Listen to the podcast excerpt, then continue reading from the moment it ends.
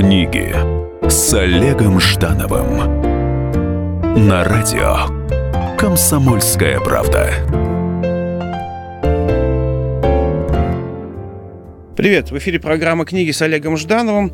Сегодня у меня замечательные гости. Это Андрей Вадимович Смирнов, директор Института философии РАН, и э, Алекс Бертран Громов, э, директор издательства «Садра».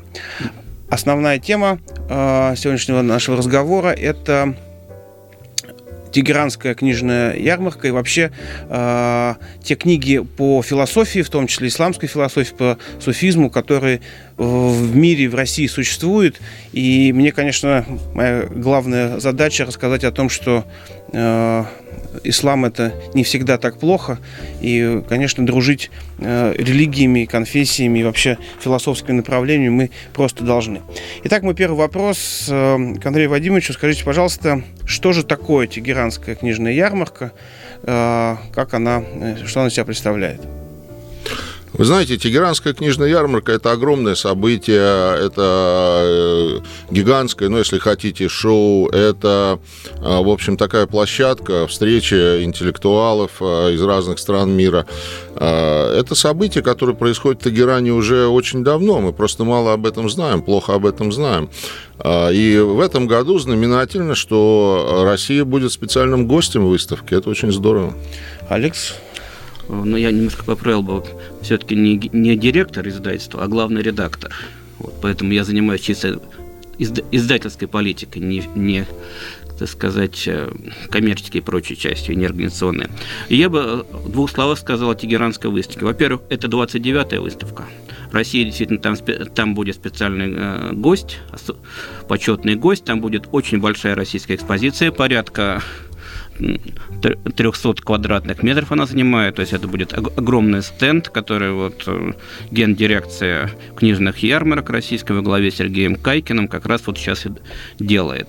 И на, откр... на, на открытии, открытие будет 4 мая, выставка продлится 10 дней, и вот на открытии как раз будет церемония награждения э, международной, в том числе и российской премии «Терра инкогнита». Какие книги представляет Россия э, на Тегеранской ярмарке? То есть э, какой спектр вот, э, с точки зрения жанровой политики? Ну, обо всех книгах мне трудно говорить, но э, книги, которые будет представлять издательство «Садра», вот о них я могу сказать. Э, это книги целой серии. Серия называется «Философская мысль исламского мира». Она выходит у нас э, в России, в Москве, вот, начиная с 2009 года. В 2009 году вышла первая книга этой серии. Это была работа Ильшата Рашитовича Насырова «Основание исламского мистицизма», э, «Генезис и эволюция». Книга уже вышла и вторым изданием, успела выйти в 2012 году, и стала своего рода такой, ну, если не классикой, то, во всяком случае, очень известной книгой среди студентов, и профессионалов. И с тех пор вот мы издали 12 книг уже. А, это, мне кажется, неплохой темп. А, у нас а, и в редакционном портфеле еще порядка десятка работ на разной стадии готовности. Вот. В этой серии три раздела. Значит, переводы, исследования и учебники. А, вот. вот э, книги этой серии и поедут в Тегеран. А, и, как мне кажется, это вещь очень знаменательная, потому что эта серия призвана показать, такую задачу мы себе ставили, призвана показать такой, ну, высший, что ли, самый высокий академический уровень исследования интеллектуального потенциала классической исламской культуры. А потенциал этот, вы знаете, ну, он поистине как бы неизмерим.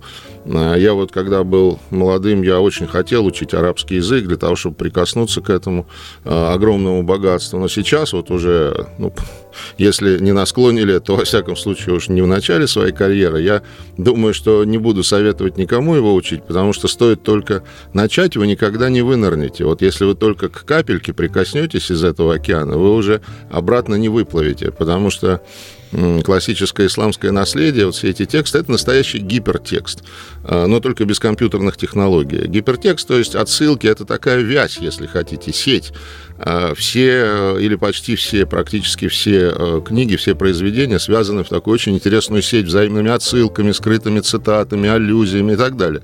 И ты начинаешь работать с текстом и понимаешь, что ты не можешь этот текст ни перевести, ни осмыслить, ни понять, ну, сколько-нибудь адекватно, пока ты вот всю эту сеть не пройдешь хотя бы, ну, хотя бы в первом приближении. Да. да, да, понимаете, и просто поражаешься как бы вот потенциалу тех, кто писал такие книги. Ведь, ведь те, кто писал, те, кто все это делал, они как раз всем этим богатством владели. Ну вот. В общем, это э, просто огромный такой, значит, если хотите, сундук, не знаю, кладезь. Не могу не задать провокационный вопрос. Но вот, э, к сожалению, сейчас в России довольно напряженные отношения, да, с, э, в очередной раз, да, у нас все есть волнообразный этот процесс э, с исламским миром, опять же, с, ну, из-за терроризма и так, так далее, так далее. Вот не мешает ли это издавать книги по философии, по суфизму, там, вот нет ли такой, может быть, в России же очень легко включается такой ксенофобский режим и отторжение там, да, любого пространства, любой конфессии, тем более, не понимая, что это, ну, нет в Коране слов про, про насилие на самом-то деле. Но, вы знаете, э, я бы все-таки не был бы так категоричен, что уж такие мы ксенофобы все. Э, конечно, ксенофобия есть, и это очень прискорбно, это очень печально. И есть и антиисламские настроения, и, в общем, понятно почему. Э, но все же потенциал терпимости, вот, понимаете, потенциал, как бы сказать, такой настоящей открытости по отношению к другим культурам, к другим людям, который был заложен, между прочим, в советское время. Вот. А я не из тех, э, кто очень любит э, советское время, но я там много жил, поэтому я знаю, что это такое. А, вот. Но все же там были вещи, которые как бы, мы вот в себе несем еще пока что, на определенное поколение.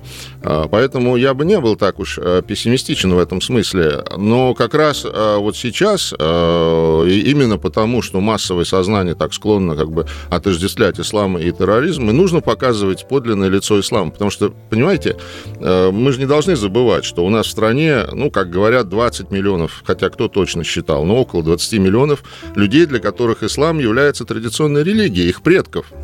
И они, хочешь не хочешь, а как бы, ну, в какой-то мере, по крайней мере, если даже не полностью, в какой-то мере отождествляют себя с исламом. И если мы будем говорить, что мусульмане террористы, то мы тем самым будем говорить 20 миллионов наших граждан террористы. Мы что, хотим, чтобы 20 миллионов а, наших граждан, которые живут у нас в стране, на Кавказе, вот в Поволжье, чтобы они чувствовали себя террористами? В эфире программа «Книги с Олегом Ждановым». Сегодня у меня в гостях замечательные гости э, Андрей Владимирович Смирнов и Алекс Бертран Громов. Мы говорим о Тегеранской книжной ярмарке и о проблемах э, исламской философии. Вернемся после небольшого перерыва. Книги с Олегом Ждановым. Всем привет, это Леся Рябцева. Слушайте мой новый проект «Маракоборец». Это новая программа про культурные ценности, про человеческие ценности и про политику. Буду вместе с вами пытаться разобраться, где между ними грань. Программу Леси Рябцевой «Мракоборец» слушайте каждый четверг в 9 вечера по московскому времени. Книги с Олегом Ждановым на радио «Комсомольская правда». В эфире программа «Книги с Олегом Ждановым». Сегодня мы беседуем с э, Андреем Вадимовичем Смирновым и Алексом Громовым о исламской философии, о книгах и о Тегеранской ярмарке. Мы остановились на том, что, э, собственно, издание э, книг по исламской философии как раз есть один из способов как-то уйти от ксенофобии, показать ислам совсем иной стороны, чтобы не возникало вот знака равенства между исламом и, и терроризмом. Какие конкретно книги вот э, представляем, э, ну, мы, то есть, да, Российский институт философии, издательство Садра, но на Тегеранской ярмарке. Вот я бы отметил, что одна из книг наиболее, наиболее интересных, даже не книг, это серия, Ишрак, это ежегодник исламской философии. Вот это вот шестая книга, сейчас готовится седьмая, это книга на трех языках. И вот как раз Андрей Вадимович наверное, лучше расскажет, как специалист. Да, вы знаете, э, вот в 2015 году, то есть в прошлом году вышел шестой номер, в этом году выйдет седьмой номер, э, уже он э, практически в печати. Это уникальное издание, таких действительно в мире нет, вот это можно говорить совершенно ответственно. Издание, которое издается сейчас, выходит на русском, английском и французском языках в сотрудничестве значит, Институт философии, Российская академия наук в Москве и Институт философии иранский. Э, это результат нашего сотрудничества с нашими иранскими друзьями, ну и, конечно, с издательством э, Садра и Фондом исследований исламской культуры. Э, фактически все ведущие исламоведы мира, вот я, я не побоюсь этого, как бы, этого утверждения, это его можно делать смело, они фактически все, ну, может быть, за каким-то очень редким исключением, публиковались в этом ежегоднике. И я знаю, что его ждут, и ждут с нетерпением и русскоязычные, и англоязычные читатели. А, значит, каждый номер, а, ну, кроме, пожалуй, первого, вот дальше все номера имели тематическую направленность, они посвящены какой-то, а, так сказать, генеральной теме, ну, это примерно половина статей, а другая половина – это статьи, ну, так сказать, по другим темам.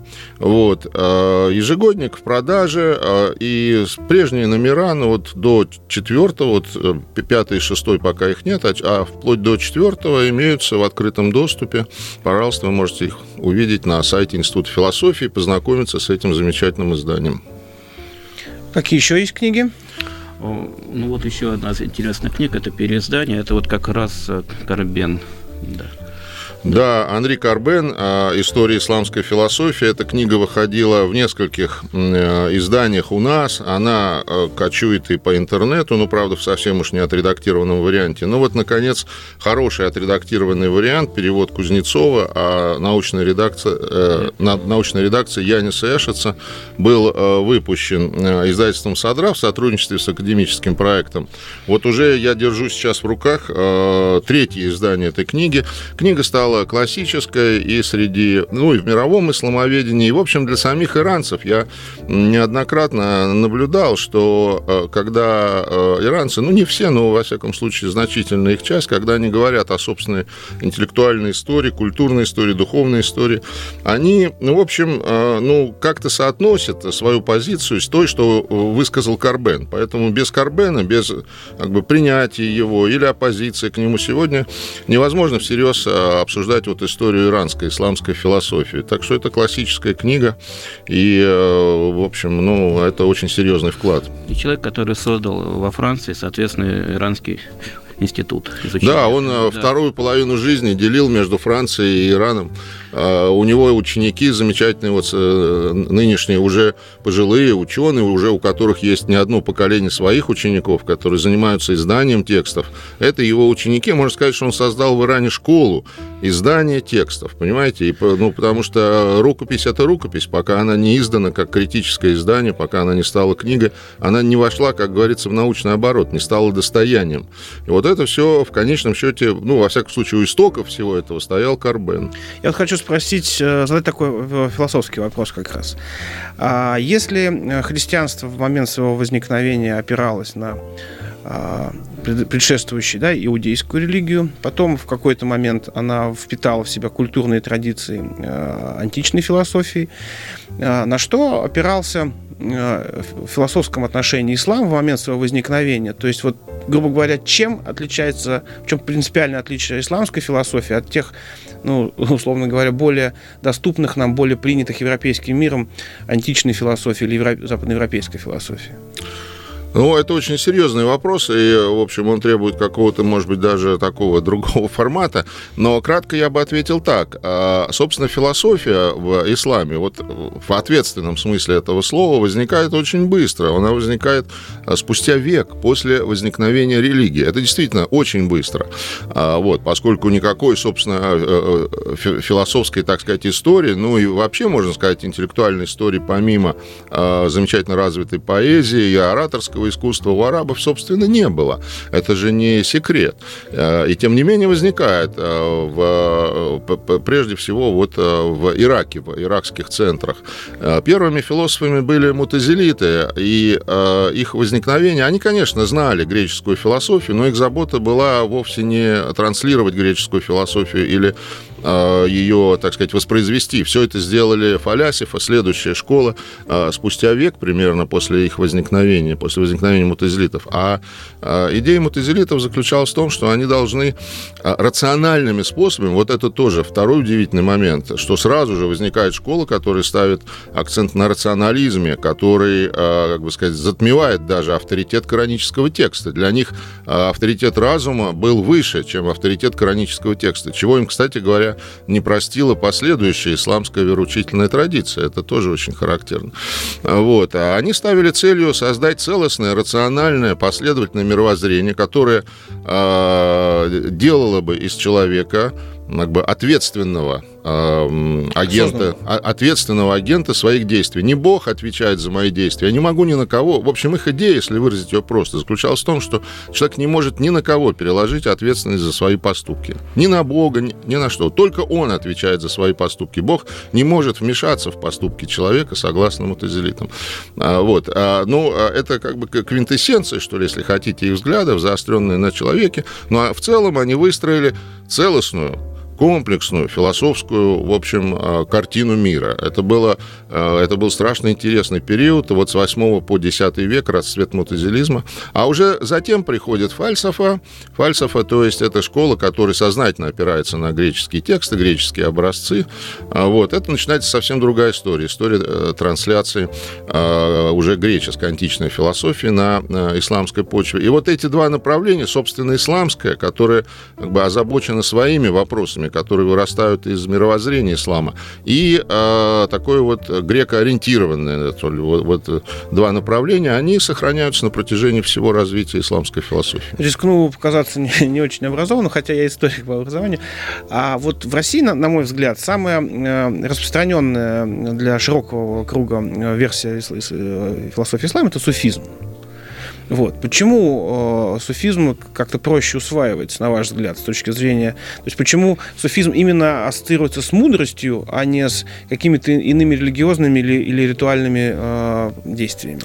Но вы знаете, а, это, это в самом деле так. Суфизм не только на территории России, но и в целом в исламском мире он пользуется а, а, очень высокой популярностью, высоким влиянием. Хотя у этого есть оборотная сторона, так сказать, те, кто, с, ну, мягко говоря, с ненавистью относятся к, к суфиям и к суфизму, их тоже немало среди э, таких крайних традиционалистских кругов в исламском мире. Но в целом, в целом, конечно, конечно, суфизм популярен. Мне кажется, есть две причины этому. Ну, во-первых, широко укоренившееся в народе представление, э, это уже, так сказать, народный, что ли, суфизм, если хотите, представление о чудодейственных способностях суфийских шейхов. Э, литература безбрежная совершенно об этом, какие только чудеса они не творили. Поэтому посещение могил суфийских шейхов, изготовление всякого рода талисманов, ну, в общем, а, магические действия – это распространенная практика а, народного суфизма, хотя а, ну, таким строгим вероучением исламским, это, конечно, отрицается и не одобряется. Но вот это первая причина, но она, может быть, даже не самая, так сказать, главная, а, хотя она, конечно, отвечает за массовость. Но вторая причина, более серьезная, заключается в том, что суфизм доводит до предела, что ли, до крайности те идеи, на которых основано исламское вероучение, исламское мировоззрение. Это идея близости к Богу, вот если так сказать. Э, человек должен быть связан с Богом, человек должен ощущать э, свою связь с Богом. Э, Бог дал закон, который шариат, который ведет человека к добру, к благу. Закон в системе исламского мировоззрения – это не ограничитель, это не способ наказать человека, наоборот, это способ направить его к благу, к добру. И в этой жизни, и в будущей жизни. Вот. Так вот, если обычные верующие, так сказать, они соблюдают закон, э, ну, в целом, да, так или иначе, то э, суфи – это те, кто э, до предела, до крайности заостряют вот это чувство близости к Богу.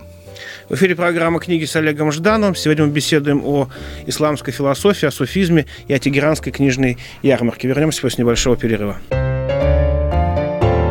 Книги с Олегом Ждановым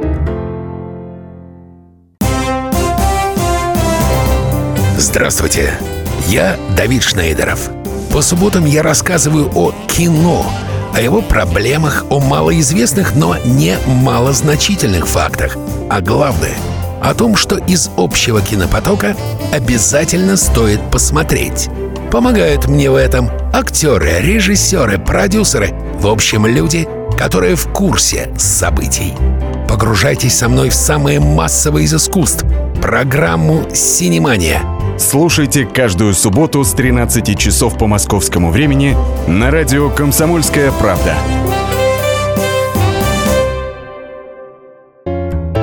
Книги с Олегом Ждановым на радио «Комсомольская правда». В эфире программа «Книги с Олегом Ждановым».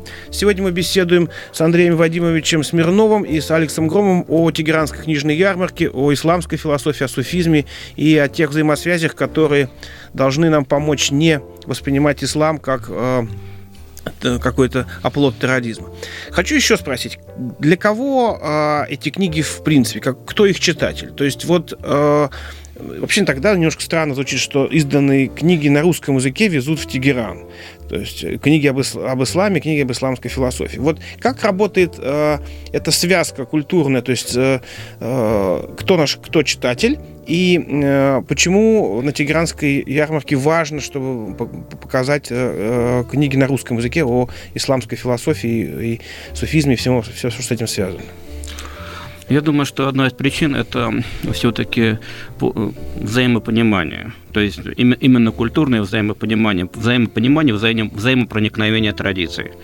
То есть если посмотреть, вот как действительно развивался ислам, что ислам сохранил многие, многие, многие понятия мудрости, которые, которые были в античности, потом вернул их на Запад. То сейчас мы говорим о том, что на самом деле есть, есть абсолютные философские ценности, так бы сказал, идеи философские, которые ну, пронизывают, наверное, весь мир. И когда книга выходит на русском языке, книга иранского автора, и иранский автор ее видит на стенде, на, стенде на русском национальном стенде в Тегеране, он понимает, что так сказать, это, интересный, это, это интересно русским. Я бы ответил еще на такой вопрос. Смотрите, мы сейчас говорим о книгах, которые выходят, скажем, тиражами там порядка тысячи экземпляров, но у то, то же самое Карбен это третье издание. То есть это, это люди, есть люди, которые читают его. Вот перед нами лежит учебник э, Смирнова. Наверное, он сам расскажет о нем. Да. Да, это вы знаете, это не мой учебник, под моей редакцией. Да. Тут целый коллектив авторов, пять человек. Да. А, называется «История арабо-мусульманской философии» и учебник, и антология. А, мы сделали их как параллельные, то есть а, каждый раздел, каждый параграф учебника имеет тексты в антологии, которые его иллюстрирует. А, ну и задача была охватить а, по возможности всю арабо-мусульманскую философскую мысль, то есть начиная с ее возникновения, с мутазилитов и кончая современностью. Вот. Это был первый опыт, по-моему, такого рода, во всяком случае, у нас. А, мы, конечно, не остановимся на этом. Вот первое издание вышло в 2013 году. Будем дополнять, дорабатывать. Мы уже используем его в учебной практике. Есть определенный опыт, есть, так сказать, обратная, ну, что ли, реакция студентов. Мы это все учтем при доработке доработки, переработки учебника. Вот кроме институтов народов, народов Востока, а, где у нас еще э, активно идет э, обучение то есть, э, этой культуре. Вот, ну, может, ну, понятно, что на, на отделении Восточной культурного университета. Где еще? Какие у нас есть заведения? Ну, в Москве, пожалуй, так сказать, центр, это, если речь идет о студентах именно да, об да, обучении, да. то это Институт стран Азии и Африки МГУ, конечно, mm-hmm. вот, это Российский университет дружбы народов, где очень сильное восточное направление. Сейчас это и Высшая школа экономики, где востоковедение, ну, молодое, но оно начало развиваться. И в лингвистическом университете, бывшем Институте иностранных языков, там есть восточные языки. А, да, извините, МГИМО МГИМО, конечно, надо было его раньше упомянуть. Конечно же, МГИМО тоже старые очень традиции э, преподавания и восточных языков, и восточной ну, культуры в целом. Э, это я вот назвал только самые, ну, такие, что ли, главные, если хотите, центральные вузы. Да, РГГУ, РГГУ, Российский государственный университет, э, гуманитарный университет, там очень сильное востоковедение, причем на э, ряде кафедр. Там есть Институт восточных культур и античности, востоковедение есть и на филологическом э, значит, факультете, и на других. А, вот. А, ну, это только Москва, а еще у нас есть э, Петербург, а у нас э, там восточное отделение университета, у нас есть Казань, у нас есть другие центры. В общем, это довольно серьезная школа, российская школа востоковедения. Еще задам вопрос, который, уверен, очень интересует э, наших радиослушателей. Отреагировала ли современная исламская философия на а, вот эти террористические войны, на вот этот вот, на усиление э, радикальных течений там, внутри ислама как такового, и вот, вот эту практику ну, бесконечной уже войны какой-то. Вот э, как кто-то из философов это как-то комментировал? Да, вы знаете, ведь эти события, их нельзя рассматривать изолированно, хотя их часто рассматривают, ну, так, как будто бы они вырваны из общего контекста. Конечно, это безумные, в общем, вещи, которые не, не то что оправдывать, спокойно говорить-то о них нельзя. Но надо понимать, что а, это все, в общем, надо рассматривать в общем историческом контексте. А, это такие вот страшно уродливые, что ли, проявления а, в целом, в целом-то нормального, хорошего процесса, процесса поиска своей цивилизационной, культурной идентичности в исламском мире, поскольку рост массового исламского сознания, именно массового, я подчеркиваю, это феномен, с которым, ну, который мы можем наблюдать, э, начиная со второй половины 20 века.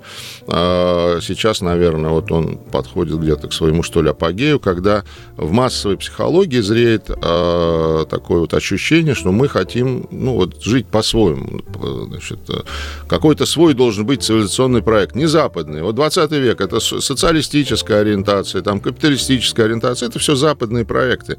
И как-то вот получилось, чтобы пошел обратный процесс поиска своего образа жизни. Но создать свой цивилизационный проект это же э, безумно трудно. Это ведь не нельзя сесть, начертить чертеж и воплотить его в жизнь. Это какая-то экзистенциальная что ли работа, духовная работа целых поколений.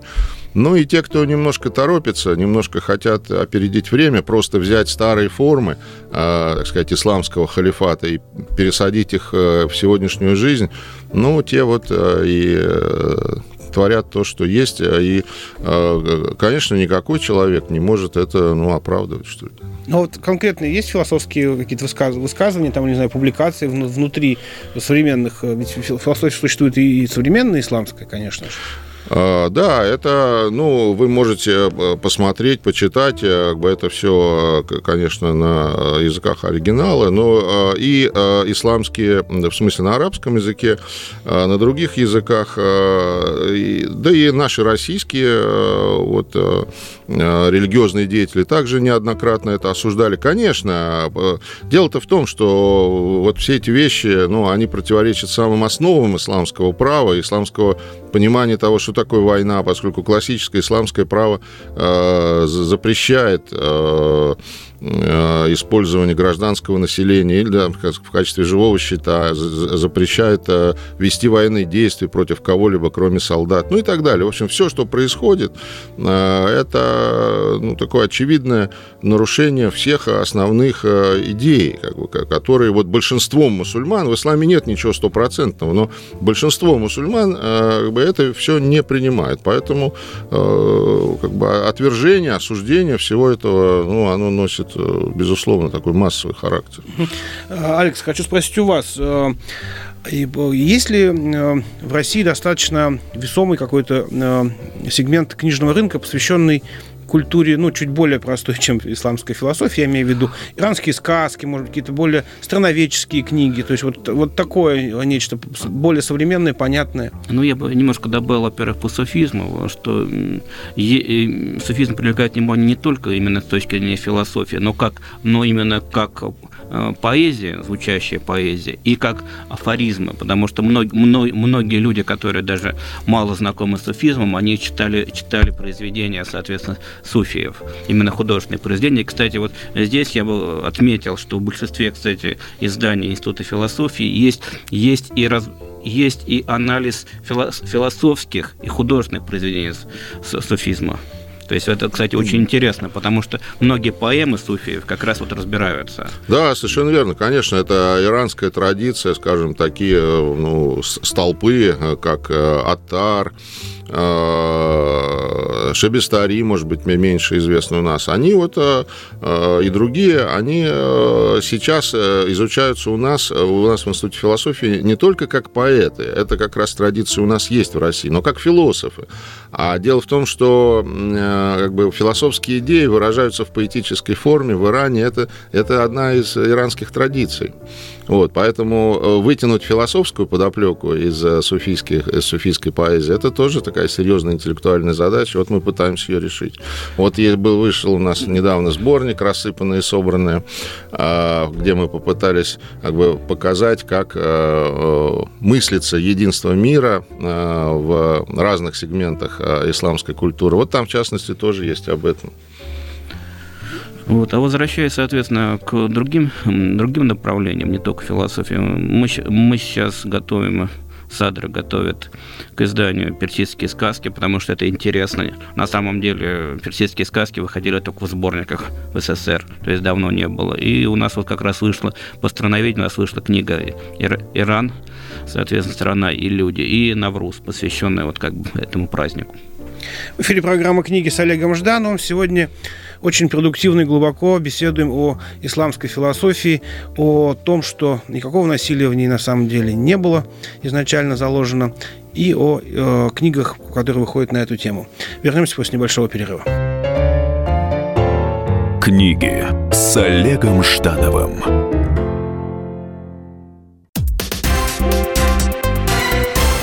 Все проблемы ему по колено – и по пояс любые критики.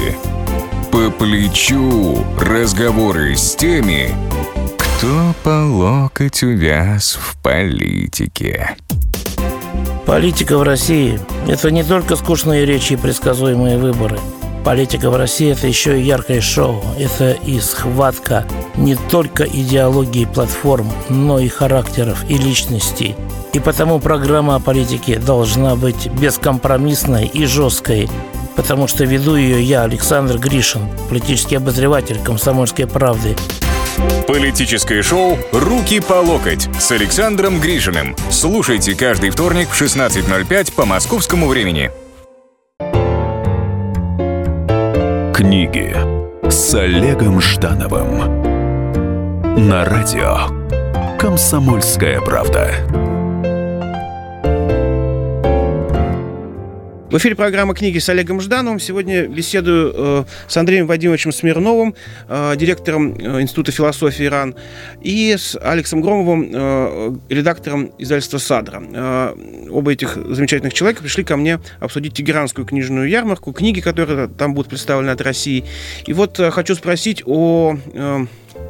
предисловиях э, к, этим изданиям, то есть э, кто их сейчас готовит. Обычно же э, да, в любой книге подбирается редактор, да, который научный редактор, да, и особый жанр это, конечно, предисловие. Вот на кого легла эта очень большая ответственность?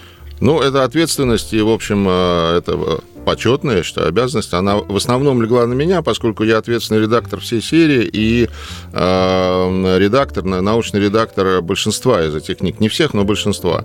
Э, у нас редакторами выступали также и Наталья Юрьевна Чалисова, наш известный специалист. Тут еще не вышла книга, которую она редактировала. И э, Дмитрий Валентинович Микульский, наш историк, и другие. А, вот свежая книга, самая последняя, «Дискурс арабской философии» Евгения Антоновны Фроловой. Уникальная совершенно книга, книга всем, кто, как бы, кто интересуется этой темой, я ее рекомендую посмотреть, купить. Знаете, два вопроса есть, которые считаются традиционными русскими. Что делать и кто виноват? Угу. Вот Евгений Антон показывает, что эти вопросы направляли дискурс арабской философии, начиная там с, с конца 19 века. Это сугубо арабские вопросы. Они и, и арабские, и русские. Почему? Да потому что и те, и другие, и мы, и арабский мир столкнулись с примерно одинаковыми цивилизационными вызовами, вызовами превосходящей западной цивилизации. Нужно было понять, что делать в условиях того, в условиях нашей отсталости объективной, и кто виноват в нашей отсталости. И это, кстати говоря, еще к вопросу о диалоге культуры. Мы очень плохо знаем а, в целом, ну, кроме специалистов, а, в целом наши интеллектуалы, они уж очень, а, так сказать, западно ориентированы. В этом нет ничего плохого в самом по себе. Но плохо то, что они отворачиваются от опыта, который мог бы помочь в сегодняшних поисках. Вот опыт арабского интеллектуального поиска, иранского интеллектуального поиска, в целом исламского интеллектуального поиска должен быть включен в сегодняшнее, мне кажется, поле размышлений российских интеллектуалов. Я хотел бы вернуться к Э, сказкам вот, и к, к, к Наврузу. Да? То есть вот, э, насколько я понимаю, Навруз это же праздник исламский, но тем не менее его, его корни уходят как раз в языческое пространство. Да? Ну, То есть вот давайте... Скажем, немножко... скажем вот так, он международный праздник, он, он охватывающий достаточно, достаточно большой регион восточный. Это, соответственно, Иран, это Узбекистан и так далее. И наши, наши, и наши соответственно, часть, часть России. И он, в принципе, вот он интересен тем, что он значительно впитал как древние традиции, так вот как бы, ну, и элементы... Я вот читал, что там прыгают через костер, как у нас на Купалу там и так далее. Ну, он изначально зороастрийский, конечно, зороастрийский праздник связан с приходом нового солнечного года, солнцеворот. А, вот. А, очень светлый праздник. Но я, я знаю действительно, вот Алекс совершенно прав, а многие народы считают его своим, и даже когда им говорят, что это иранский, вообще это изначально исторически, да, они, как, это наш, это наш, мы всегда праздновали. Но вот это то, что вошло вошло в культуру уже в плоти и кровь, что ли, вот культуры, в том числе и российской. И вот вам э, тоже пример э, диалога культуры, не просто как люди сидят, беседуют, да, вот когда они просто проживают э, в общем, изначально чужие праздники, как свои. Да, да? некий ритуальный круг такой, да. Да. И он, кстати, напоминает чем-то некоторые русские праздники, то же самое, он то же самое Купалу и так далее. Надо просто смотреть по, так сказать, сдвигу, сдвигу временном. Да. А вот э, что касается сказок, вот а, есть ли у восточной э, иранской традиции в сказках нечто характерное, да, допустим, вот совершенно четко э, можно да, отличить там немецкие сказки, то есть как они звучат, как, как звучат сказки Андерсона. Есть, есть какие-то такие ну, четкие культурологические, что ли, может быть, даже отношение к уровню жестокости в сказках. Вот что отличает персидские сказки, иранские сказки? А, я бы сказал, что часть это можно назвать как притча. Они очень, они очень глубокие и характерны. То есть там даже дети уже, ну там вот есть сказка, скажем, о том, как на одну на деревню нападали мыши. И люди позвали котов, но потом они стали себя неправильно вести, и мыши договорились с котами, понимаете? И человек заглядывает в окно и смотрит, как мышь переговаривается с котом, понимаете? Вот такой, типа, что люди сами отвечают за свои поступки. То есть вот более такой, ну как сказать, Э, э, более такой, наверное, все-таки притчевый, более такой, даже не философский, в какой-то мере философский аспект есть. Да, они, в общем, многослойные, там несколько слоев смысла, и интересно, что носитель культуры, человек, который живет в этой культуре, он э, приучивается вот с детства, что ли, прочитывать эту глубину смыслов. Это характерно и для поэзии, не только для сказок. А в целом сказки, мне кажется, они мягкие, они не конфронтационные, что ли, да, а поскольку и в целом исламская культура, она ориентирует, исламская этика, она ориентирует человека всегда на неконфронтационность, вот не доведение даже спора. Научный спор может быть, но такой вот обыденный спор, он не должен доходить до степени разрыва отношений, конфронтации, столкновения и всего прочего. Это а, то, что противоречит. Это, понимаете, это закладывается ну, всей системы культуры, в том числе и сказками. Почитайте их. Там, если и преподается урок, то а, именно иносказанием, не впрямую, иносказанием. Человек должен уметь вычитать его. И можно еще маленькое добавление. Вообще характерная особенность оформления именно персидских сказок – это рисунки, нарисованные от руки. Потому что вот мы привыкли к компьютерным изображениям, соответственно, вот этим все таким моделированным, а это именно вот э, сохранение древней традиции, вот именно ручные рисунки, именно ручные образы, причем это мудрецы, животные, очень характерно изображаются. Вот, кстати, од, од, одно из направлений, которое мы делаем, это шахнаме в детском варианте. То есть это очень интересный вариант, как раз один из самых интересных эпосов и для детей. Подвиги, любовь, приключения – это интересно, да, что в восточных сказках есть, есть мудрец, а у нас все вопросы решает Ванька Дурак. Как-то вот... Э, причем, ну, получается, что дурак-то русский отнюдь не хуже э, там, умных там царевичей и боярских детей. Там, да? Хочу вот еще о чем спросить. Совершенно очевидно, что в исламской культуре довольно много заложено таких направлений, которые могли бы быть объективно интересны российскому читателю. Ну, например, э, я в свое время э, с удовольствием прочел книгу, сейчас уже, конечно, не вспомню название, о Улугбеке, да, о, соответственно, внуки э, Тимура, при этом высочайшей астрономии, да, а его э, потрясающей обсерватории построен. Восточная медицина, ну, там, конечно, мы, мы понимаем, что Авенцена Ибн Сина ошибался, может быть, по, по, по своей теории сосудов, вот потому что шел за Аристотелем, а не, э, не, очень-то у него были шансы э, проводить вскрытие. То есть есть какие-то все равно вещи, там, вот медицина, астрономия, стихосложение, опять же, а, потрясающие э, арабески как орнаментальное декорирование. Вот есть какие-то планы вот в этом? То есть я хочу понять, насколько Философия это прекрасно, но ведь нам нужно э, выпускать книги чуть более понятные широкому кругу, да, для того, чтобы этот диалог культур развивался. Вот какие планы на, на этот счет? Можно тогда я скажу? Дело в том, что, смотрите, философия здесь как раз является базисом. Безусловно. Потому что и есть различные научно-популярные издания, но должен быть какой-то вот эталон, по которому можно сверить идеи. И вот как раз вот мы сейчас говорим о том, что вот философия – это вот, вот это классические труды, в которые выверены до точки, и, и по ним можно сверять идеи. Соответственно, есть научно-популярные вещи, которых ну, объясняют то, другое или третье. Но, понимаете, мы, дело в том, что что вот на нашей, нашей часть читателей это не только студенты, это люди, которым интересно. Вот они смотрят там Карбену, вот смотрят рассыпанные, собранные. А вот давайте посмотрю, что там есть, как, как, какие, -то, какие там разделы. А, есть поэзия, понимаете? Есть, и поэтому человек берет и, и он смотрит уже как бы ну, ну, готовый аналитический текст. Это в Москве, а в Воронеже? А надо, надо все равно, мне кажется, как раз, мне кажется, а, мощь а, сказки в этом смысле не, не, не менее серьезная, чем у философского произведения. Ну, здесь вопрос тогда не только сказки, мы сейчас, мы сейчас говорим о романах, вот э, буквально минутно. Вот, соответственно, ну, лауреат премии Терра Инкогнита, которая будет вручена 4 мая, Хабиб Ах, Ахмад Заде. Шахматы с машины страшного суда. Роман. А, он в чем-то автобиографический. Человек в 16 лет из школы ушел воевать на Ирано-Иракскую войну. Три года воевал, потом вернулся. Вот. И вот эта вот история трех дней э, сраж... Э, добровольца, который сражался.